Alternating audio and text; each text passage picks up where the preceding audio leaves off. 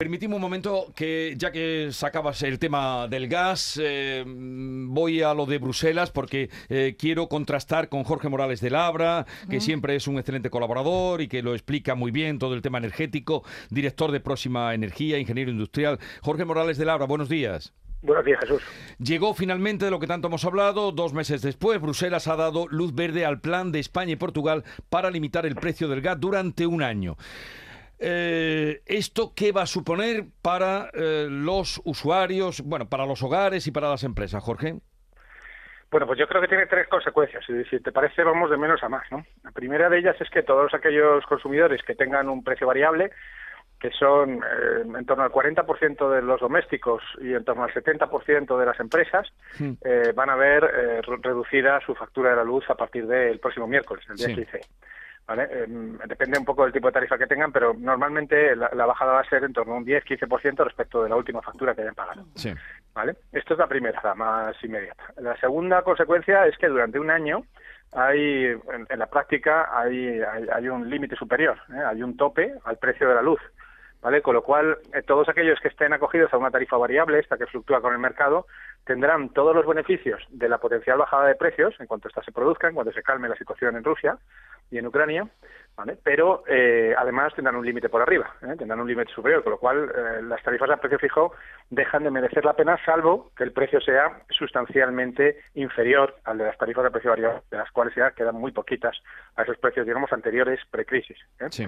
Y la tercera, que yo creo que no debemos olvidar, es que ayer la Comisión Europea por primera vez eh, reconoció oficialmente eh, que eh, el sistema del mercado eléctrico no funciona y que va a tardar en cambiarlo, que no es una cosa de un día para otro, pero que en la actual situación, con una cada vez mayor penetración de energías renovables, obliga a cambiar el paradigma que se creó hace ahora más de 20 años, cuando los que dominaban eran el carbón y el gas.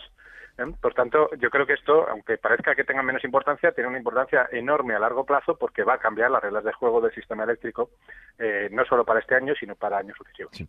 Sí, sorprendió lo que dijo textualmente, que era un plan, el mercado eléctrico actual era obsoleto y admitió que había que hacer una eh, enorme reforma del sistema. Bueno, pues aquí quedan las consecuencias que va a tener inmediatas esa rebaja entre un 10 y un 15. Nos habían dicho que iba a ser más, pero bueno.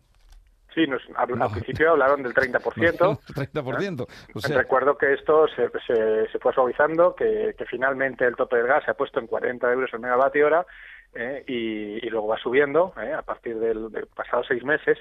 Es decir, ya eh, como en diciembre empezará a subir poco a poco ese tope y por tanto, pues sí, que Sí. no- la bajada no es tan grande como la que se nos había dicho inicialmente. pero al final llega dos meses después. Y una cosa más, Jorge, eh, esta ruptura de las relaciones con Argelia, de donde viene la mayor parte del gas que entra en España, eh, ¿cómo, se, ¿cómo nos puede afectar?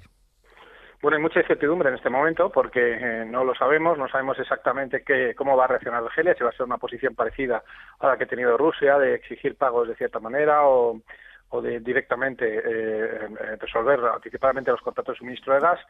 Yo, por lo que apuesto, pero es una apuesta personal y todavía hay que esperar eh, a que esto vaya madurando, es a que no se va a producir un corte de suministro, pero sí un fuerte incremento de precios eh, en, en el, en el mercado gasista y por tanto será más importante si cabe lo que decía antes, hace un momento, de la segunda consecuencia de la medida del tope del gas en el recibo de la luz.